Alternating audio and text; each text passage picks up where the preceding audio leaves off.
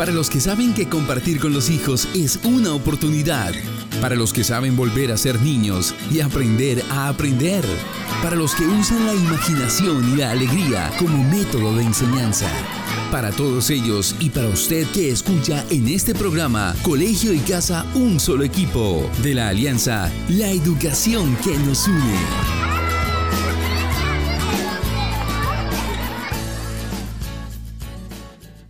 Hola, ¿qué tal? Muy buenas tardes. Bienvenidos una vez más a Colegio y Casa, un solo equipo. Un espacio de la 91.2 Norte Estéreo, la radiodifusora de interés público de la Gobernación de Norte de Santander. Un saludo para el gobernador Silvano Serrano Guerrero y al director de la emisora Oscar René Rincón, quienes hacen posible este espacio. Colegio y Casa, un solo equipo, ha sido creado para esos actores del sector educativo que hoy se enfrentan a un nuevo reto de enseñanza y aprendizaje desde los hogares. Yo soy Luisa Cerrato y junto a Lucía Hernández estaremos acompañándolos durante esta media hora. El día de hoy estaremos conversando con Liz Karimia Avendaño, coach del programa Rectores Líderes Transformadores. Así que bienvenida Liz y gracias por aceptar nuestra invitación. No, gracias a ustedes por invitarme, Luisa y Lucía. Yo estoy aquí feliz de poder compartir esas bonitas experiencias que hemos tenido en el programa con esos maravillosos rectores del norte de Santander. Muchas gracias, Liz. Para empezar, yo quisiera que nos contaras y que contextualizaras un poco a todas las personas que se conectan a esta hora con nosotros sobre en qué consiste el coaching, porque, digamos, existe coaching, personal y educativo, ¿verdad? ¿Cuál es esa diferencia y pues cuáles son esos ámbitos en los que se aplica eh, normalmente? El coaching es un proceso de acompañamiento, ¿sí? De acompañamiento a las personas para sacar su mayor potencial. En el coaching logramos que ellos descubran su mayor potencial. Nosotros hacemos es un seguimiento, un acompañamiento a esas fortalezas, a que reconozcan en ellos e identifiquen sus fortalezas y oportunidades de mejora. ¿Para qué? Para potenciarlas. ¿Qué diferencia hay entre un coaching personal y un educativo? Pues va muy ligado, ellos están muy enlazados. ¿Qué hemos hecho o qué hacemos con el programa? Con el programa iniciamos en el año 1 con una parte que aborda esa parte personal de los, de los directivos docentes, ¿sí? Incluso el primer módulo es llamado el ser y ser con otros. En este primer módulo abordamos más que todo un coaching personal hacia ellos, hacia sus necesidades, hacia lo que ellos quieren lograr dentro de su institución, que no va muy separado de lo que ellos han visionado, ¿sí? Como equipo y como comunidad. ¿Qué hacemos nosotros? Acompañamos a los directivos a enlazar esas dos, esas dos secciones, su parte personal, su proyecto de vida, cómo va enfocado hacia esa comunidad educativa y cómo también se permiten ellos ser partícipes y ser unos líderes transformadores en el momento de incorporar las voces de todos, en el momento en que dejan liberar ese líder jerárquico del que se visionaban ser y empiezan a ser un líder horizontal que inspira a su comunidad a generar cambios internos en ellos y cambios a nivel de prácticas pedagógicas y a nivel de sistemas dentro de la institución educativa. Bueno, ¿y a qué crees que se debe la importancia creciente del coaching? Yo creo que el coaching, como ellos mismos lo han manifestado los directivos, es el plus del programa. Sí, es un acompañamiento también personal. Los directivos a veces se sienten solos, ¿sí? La primera pregunta que les hacemos a ellos es cómo se sienten. Ellos a veces se sienten que no son escuchados, se sienten solos o se sienten también abordados con la parte administrativa de su institución educativa. Y el coaching lo que hace es conectarlos, conectarlos con ese propósito de vida, con esa visión de institución y sobre todo con ese orgullo de ser docente, porque antes de ser directivo, él fue docente, él, sentía orgullo por la enseñanza, sentía pasión, ¿sí? Por acompañar a esos chicos en el aula mediante las tareas diarias se ha perdido esa, esa pasión, esa ilusión, esa motivación y ellos empiezan a reencontrar con eso, a reencontrar con el sentido que le ponen a su labor, con ese sentido del propósito de vida dentro de una institución educativa. Sí, ahí digamos que con eso que tú mencionas, yo quisiera preguntarte, eh, si digamos que, bueno, hay muchos de pronto como mitos o tabús frente al coaching, porque las personas creen muchas veces que es como un tema solo motivacional, ¿sí? Entonces yo quisiera que nos contaras un poco, pues, ¿para qué sirve el coaching? O sea, el coaching no es solo para motivar, ¿qué es? Mira, Luisa, cuando tú me hablas de esto, me viene a la mente aquellos rectores que llegan por primera vez al coaching y se sienten como es, sienten su ego bien alto y dicen, no, yo no necesito esto, esto no es para mí, a mí no me van a terapiar, a mí no, yo no necesito este acompañamiento. Y cuando se inmersen en nuestras conversaciones, descubren que el coaching no los fuerza nada. El, lo poderoso del coaching es que el coach no, no pone nunca su agenda, tiene un interés genuino por la otra persona. Ese es el plus, es un interés genuino por sacar las fortalezas, potenciar esas habilidades que tienen. Y sobre todo genera una satisfacción cuando la otra persona se siente escuchada, no se siente juzgada, ¿sí? No estamos aquí para indicar qué hacer ni cómo hacer, sino para impulsar reflexión en el otro, reflexión acerca de que desde su experiencia de vida pueda sacar lo mejor de sí, desde su experiencia de vida, porque quién más que él conoce su vida y cómo actuar, quién más que los directivos docentes conocen su institución. Nosotros solamente empezamos a, a, mostrarles eso que ellos también nos transmiten a nosotros dentro de estas conversaciones, eso que ellos nos muestran porque ellos son los ojos de la institución para nosotros. Entonces, ellos se sienten acompañados, aunque algunos, te voy a confesar, se sienten retados. Y al principio es complejo, es complejo y es empezar a organizar un lenguaje en el que los dos podamos establecer una comunicación. Es importante el canal, es importante la relación, la energía que se va tejiendo y sobre todo lo más importante de esta relación de coaching y coachee es la confianza. Se sienta en un ambiente de confianza en el que ellos puedan expresar su sentir y hablar de emociones que no es, no es como muy del día a día para ellos, es como un tabú, como que las emociones no llegan en este momento. No es fácil para ellos, sí. No es fácil, es, es, tensionante. Incluso algunos en este momento, ya viendo llevando cuatro módulos, nos dicen, uy, no, al principio era complejo y, eran mis tensiones estas y estas eran mis creencias limitantes. Desafiar, desafiar las creencias limitantes de los, de los directivos nos ha hecho traspasar fronteras, ¿sí? Ver, ver ese ser humano que hay adentro, que no se puede ligar de su labor, que por más de que sus compromisos eh, aborden su día a día, también tiene un espacio para hacer, para desenvolverse como ser humano y cumplir su propósito de vida. Y ellos lo valoran, honran nuestros espacios, se sienten acompañados y sienten que, que no solamente esto surge hacia beneficios de su vida laboral, sino que también traspasa su vida personal, de familia, lo que hace que se empiecen a alinear todas estas situaciones y que su, su vida se empiece a tejer en un hilo conductor frente a cómo reaccionan ellos a las emociones que los abordan, empezar a reconocerlas, identificarlas sobre todo, identificar creencias limitantes y barreras que tienen para el aprendizaje, que tenemos todo para el aprendizaje. Y es que claro, en cierto punto uno siempre vio como a los directores como unas personas que estaban allá arriba, pero también entonces que ejercían labores como muy administrativas, que poco se relacionaban como con la docencia y por eso mismo pues vemos que este programa es como tan, trae como tantas cosas buenas porque como tú lo dices, le devuelve como esa humanidad a, a todos los directivos docentes. De esta manera, ¿de qué forma puede influir el coaching en las actividades cotidianas de los docentes y los directivos docentes? Cuando me hablas de actividades cotidianas, ¿me hablas de actividades dentro de la institución educativa o que involucran todas sus actividades cotidianas? Como tal, todas las actividades cotidianas.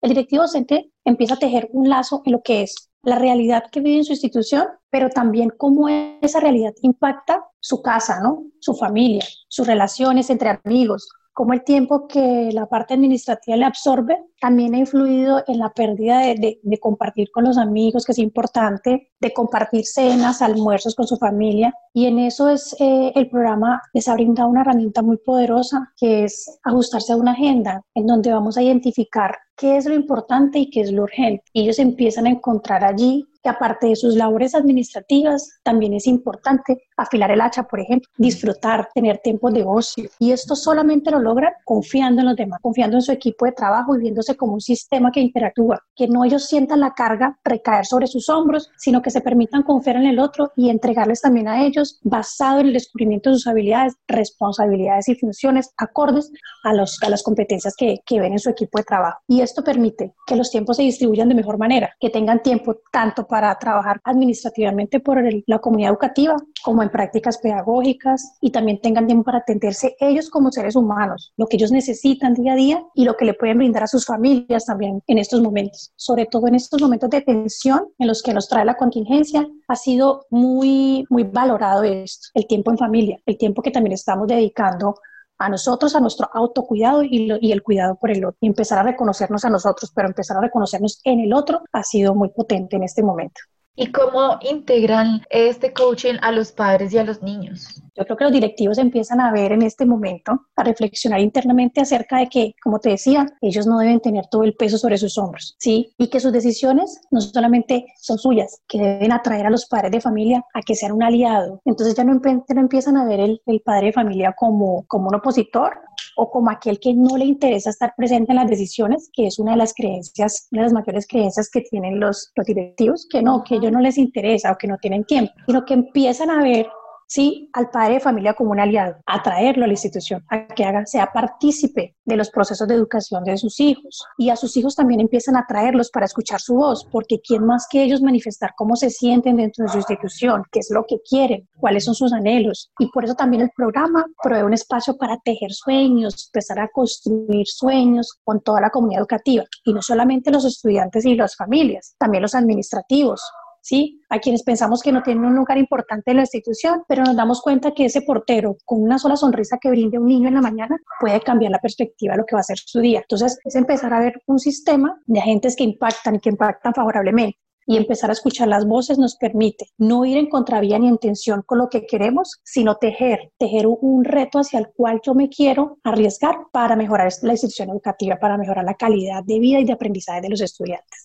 Creo que ese es un concepto bien bonito, ¿no? El de tejer. Creo que mencionabas algo bien importante y es el involucramiento de todos los actores, digamos, alrededor de la escuela. No solo los docentes y los estudiantes, sino que también las personas administrativas, las personas que están allí apoyando todo el tema de seguridad, de los servicios generales. Entonces, qué bonito no poder verlo desde, desde esa perspectiva. Y en cuanto a esto, yo, pues, yo quisiera preguntarte, en estos años acompañando el programa, ¿qué cambios has podido observar pues en las personas que han pasado por RLT? ¿Cómo, cómo se ve ese coaching educativo en la práctica? En la práctica vemos, vemos directivos docentes súper comprometidos con su institución, impactando en el territorio, arriesgándose a tener conversaciones entre ellos, entre sus pares, ¿sí? tejiendo apuestas territoriales, no solamente eh, beneficios para su institución, sino que le apuestan al territorio territorio como tal, se reconocen como pares. Vemos directivos docentes eh, felices de, de compartir y de involucrarse en ciertas actividades extracurriculares, diría yo, y no viéndolas como, como una carga más, sino como su manera de aportar, como su manera de, interactuar con el otro y de potenciar cada uno desde las experiencias encontradas en los pares. Entonces empezamos a ver directivos docentes que atraen otros directivos que no pertenecen al programa de RLT.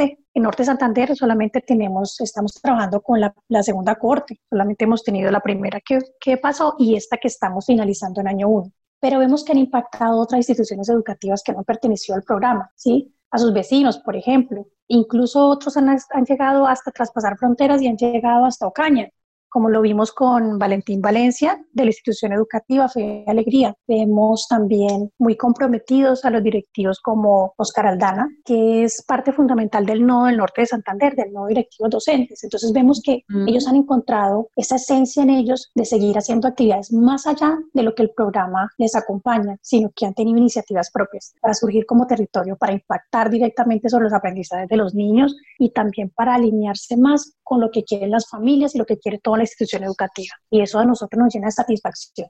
Digamos que también ahí no solo, no solo lo que mencionabas es bien importante porque digamos que nosotras hemos tenido la oportunidad de conversar con diferentes rectores eh, de Norte de Santander que, que hacen parte del nodo y que han pasado por RLT y es impresionante ver como la posición y la visión y como, como esa interpretación que tienen ellos del mundo, de la educación, eh, de sus estudiantes después de pasar el programa. Hace unos días Oscar Aldana participó en un espacio que tuvimos entre jóvenes y, directivos docentes y era muy bonito porque era también ver la educación más allá de las etiquetas y él, nos decía que se llevaba ese reto de seguir innovando para enfrentar cada vez mejor pues la incertidumbre de estos días. Entonces yo creo que el, el programa sí incide positivamente en los directivos docentes. Claro, Luisa, incide muy positivamente. Incluso eso que tú dices, por ejemplo, de Oscar, Oscar también ha sido un líder inspirador, porque en este momento de la segunda cohorte contamos con su coordinadora Gladys Amanda Portilla, ¿sí? Quien también se sintió motivada inspirada por el cambio que vio en su directivo, ¿sí? No fue que, que, le dijeron, mire que este programa es muy bueno, arriesguese a participar en él, sino que ella lo vio, vio el reflejo de lo que, de lo que impactó en su líder y quiso también arriesgarse a participar en él y a ver qué, a explorar qué cambios podía tener.